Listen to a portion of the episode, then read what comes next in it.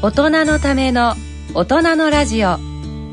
坪田和夫のドライアイは病気ですのコーナーです。このコーナーは慶應義塾大学医学部教授の坪田和夫さんにお話しいただきます。今回はコンタクトレンズとドライアイと題してお送りします。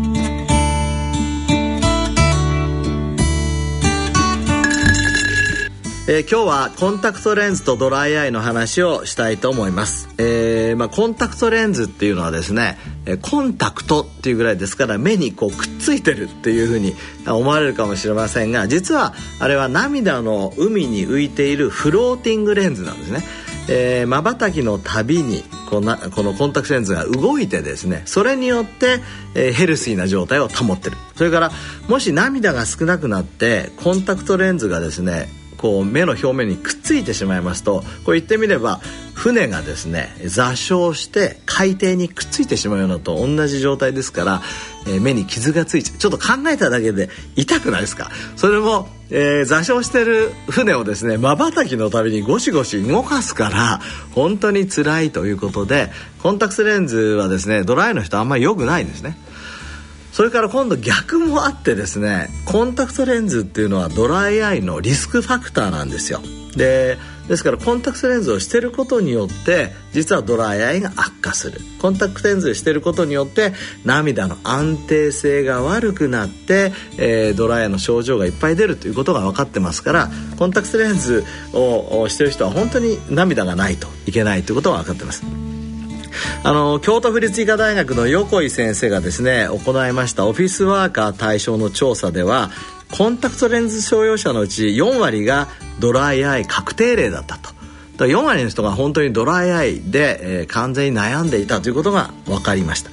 それからさらにですね南山クリニックの戸田彦先生の調査ではコンタクトレンズ障害ですね。こういう角膜に傷がついたり目が赤くなったりとかそういうような人はですねなんと9割以上がドライアイが原因だったという調査もあります。でまああのコンタクトレンズのドライについてはあの僕たち慶応大学でもいっぱいそのいろんな研究をしてまして、えーまあ、今そとそうはいえいいコンタクトレンズも出てきてますのでなるべく乾かないようなコンタクトレンズ特にあディスポでですね、えー、この水濡れ性が非常にいいっていうこともできてますのでこういうものについては今研究が少しずつ進みつつあります。あの皆さんあのレーシックっていうあの手術をお気になられたことがあると思いますがこれはあの筋弛卵子炎症を治す手術で実は僕15年前から始めてます。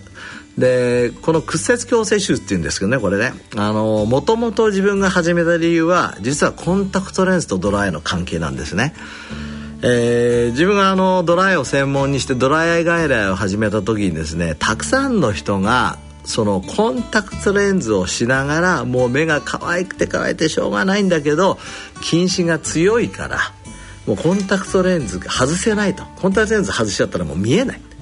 例えば右と左の度数が違う人なんかは、えー、眼鏡じゃダメなんですよ。眼鏡だとそれだけの左右差があると頭が痛くなっちゃう。だからコンタクトレンズする。でもやめましょうって言ってもやめちゃったら見えないから本当に目を真っ赤にしながらやってた。えー、その人たちに対してレーシックの前のですね PRK というこれ大変な手術なのね、えー、右目やって1ヶ月なって、えー、左見える。右目やって近視が治るまでに1週間ぐらい見えない。それでもやりたいっていう人がそれ1992年ぐらい今から20年以上前ですけどやりました。でそういう体験があったものですからレーシックっていうのは自分はですねあのドライアイの人を中心にやってたんですよ。ですから、えー、ドライアイでコンタクトレンズをやるぐらいならえー、むしろレーシックをやった方がいいということで僕たちは始めまして、あのー、最初はそのドライの人はそういう新しいレーシックのような手術はすべきじゃないという考え方もあったんですが僕たちはそうじゃないむしろドライアイの人ほどコンタクトレンズでリスクがあるからやるべきだというふうにまあ考えてやってきました、えー、たくさんの論文もやり、ま、書きまして研究もしたましたので今ではあのドライの人でもですねちゃんとしたケアをすれば例えば南山クリニックの戸田先生のようなところできっちりやれば、えー、安全にレーシックができるということが分かってきています。